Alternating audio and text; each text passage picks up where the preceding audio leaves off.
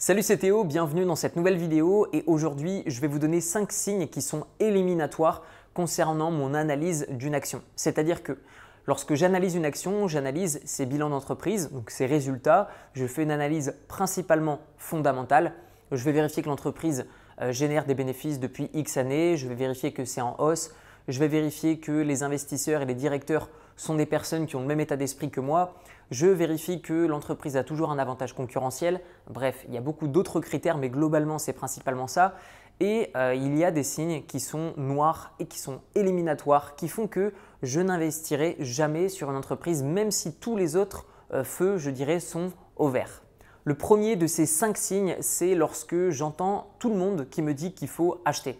Lorsque votre boulanger, vos amis, votre famille, lorsqu'à la télévision, on vous pose la question de savoir bah, est-ce que c'est le prochain investissement du siècle, euh, est-ce que c'est possible, en fait c'est un petit peu l'objet brillant. C'est-à-dire qu'on va vous donner l'espoir qu'il est possible de devenir très riche rapidement sans faire quoi que ce soit.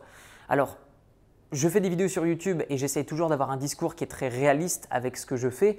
Et donc non, je ne connais pas de méthode pour devenir euh, multimillionnaire euh, en un an en faisant absolument rien. Par contre, en effet, il est possible de gagner beaucoup d'argent avec l'investissement si on est prêt à accepter pas mal de risques. Si vous ne voulez pas accepter beaucoup de risques et gagner beaucoup d'argent rapidement, lancez-vous plutôt dans l'entrepreneuriat.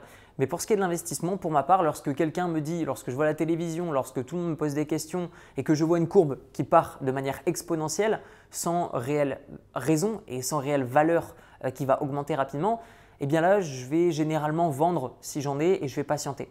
Donc dernièrement, c'est ce qu'on a pu voir avec la, bulle, euh, la deuxième bulle des crypto-monnaies, avec un flash crash qui est arrivé. C'est tout simplement parce que le prix évolue plus vite que la valeur. Ça ne veut pas dire que c'est un mauvais investissement, ça veut simplement dire que le prix évolue trop vite par rapport à la valeur. Et je parle de crypto-monnaie, mais c'est exactement la même chose avec euh, les investissements en bourse plutôt classiques c'est à chaque fois lorsque le prix évolue trop vite par rapport à la valeur. Et donc ça, c'est reflété par, le fait que beaucoup de personnes vont vous parler d'un investissement à un moment donné.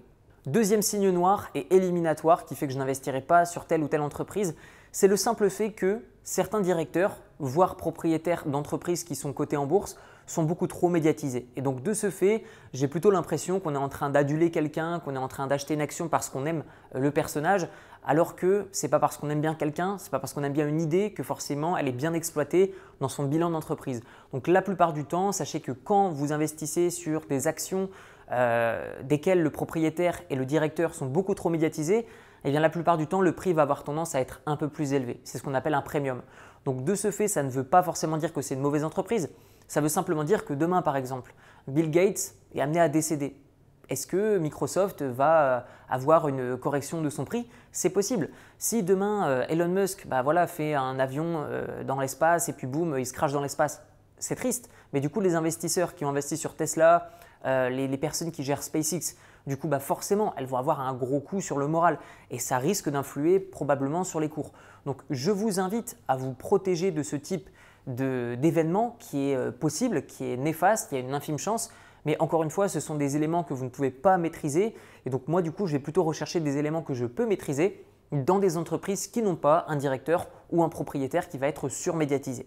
Troisième signe noir et éliminatoire qui fait que je n'investis pas sur telle ou telle chose, eh c'est le passé d'un entrepreneur. Je vais vous donner un exemple très concret. Personnellement, j'habite en Thaïlande, j'ai acheté cet appartement et il y a de ça à peu près un an, on m'a proposé un autre projet immobilier, un projet de promotion on me proposait d'investir dans des appartements qui étaient construits à Phuket, donc sur une île en Thaïlande, et j'ai fait des études sur le propriétaire de l'entreprise qui construit les biens immobiliers.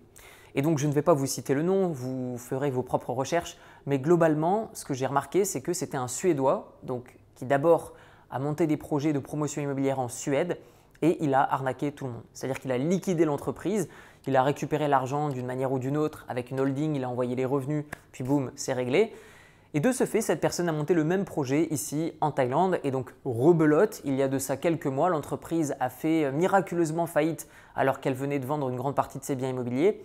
Et puis, euh, à notre grande surprise, cette personne est partie au Cambodge pour remonter le même type de projet immobilier. Donc je vous invite à étudier le passé des entrepreneurs et si vous remarquez que quelqu'un fait des coups un petit peu bizarres, généralement c'est que cette personne, soit un, elle va pas changer, ou alors si elle change, bah, dans tous les cas, ça va quand même vous inquiéter et vous avez besoin de le savoir. Donc je vous invite à faire des recherches sur les entrepreneurs, sur les directeurs, sur les propriétaires de ces grosses boîtes qui sont cotées en bourse et vous allez très vite savoir si ces personnes ont un bon fonds ou pas.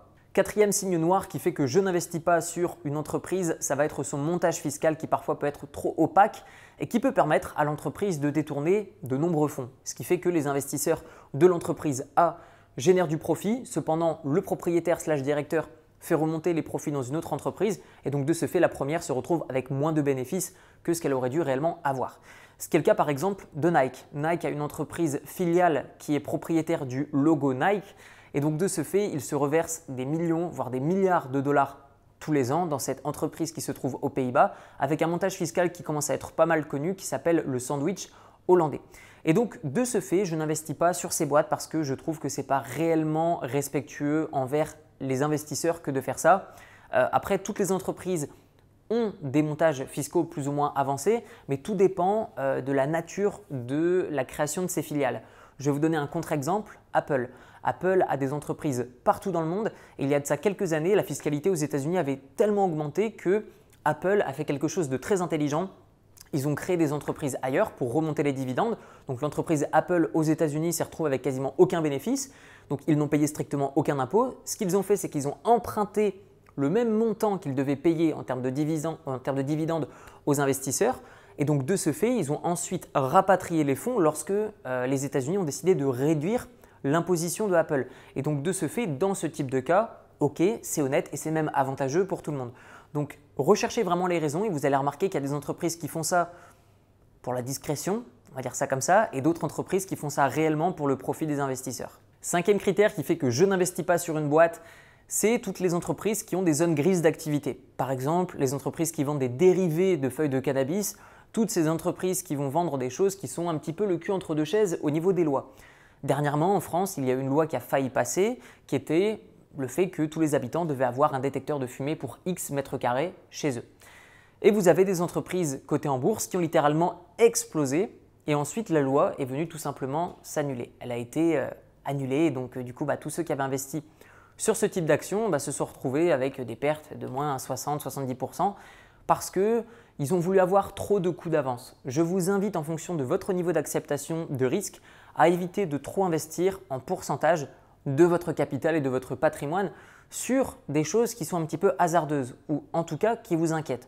Donc personnellement, je préfère sécuriser mon patrimoine et dans un second temps rechercher du bénéfice. J'ai un profil, je dirais, de gagnant prudent, c'est-à-dire que ma priorité est de protéger mon patrimoine et c'est en protégeant mon patrimoine qu'il fluctue positivement avec le temps.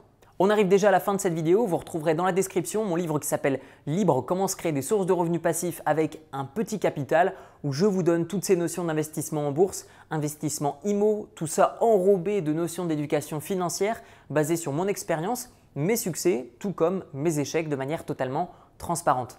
Il est au format audio et PDF dans la description, sinon il est au format papier sur Amazon. Je vous dis à très bientôt, prenez soin de vous, ciao ciao